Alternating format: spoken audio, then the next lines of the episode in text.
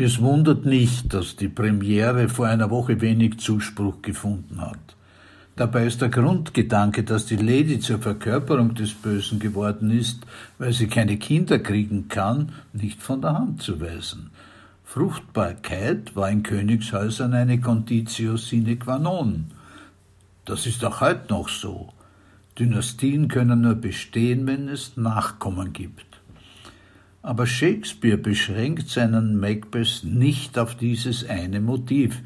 Schließlich heißt die Oper auch Macbeth und nicht Lady Macbeth. Das Herausstellen des Kindesmotives wird der Persönlichkeit des Titelhelden nicht gerecht. Machthunger bis zum Mord, Gewissensbisse bis zum Wahnsinn, getrieben sein durch die eigene Tat, das nicht mehr aufhören können, alle diese Motive findet man in Macbeth. Sie werden von Krzysztof Walikowski vernachlässigt. Stattdessen müssen 24 Kinder und ihre mörderische Nanny sterben. Die Königserscheinungen sind Kinder mit dem Gesicht von Pankow. Kinder verstärken den Chor der Hexen. Das ist ein Macbeth im Kindergarten.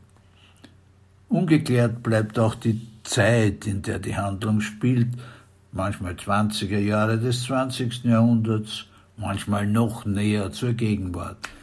Handys oder Autos fehlen erfreulicherweise, aber der obligatorische Rollstuhl, der in Salzburg gerne gezeigt wird, fehlt nicht.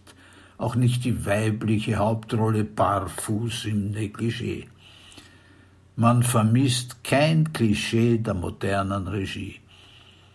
Vollkommen daneben gegangen sind die Hexenszenen, die von der Seite hereingeschoben ein Damenkränzchen im Altersheim suggerieren. Hört man in Verdis skurrile Musik hinein, sollte man eigentlich subtilere Assoziationen haben.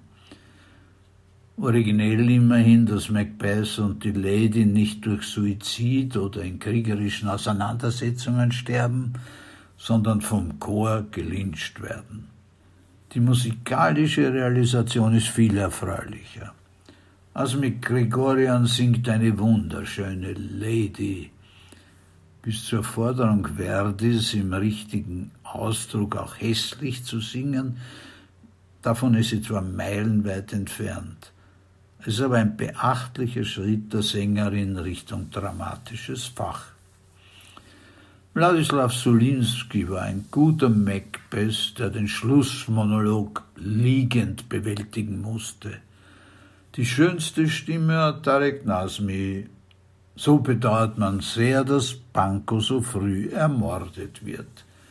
Seine Arie wurde als einzige mit Szenenapplaus bedacht. Es war auch darauf zurückzuführen, dass Philipp Jordan die Höhepunkte wenig herausarbeitete.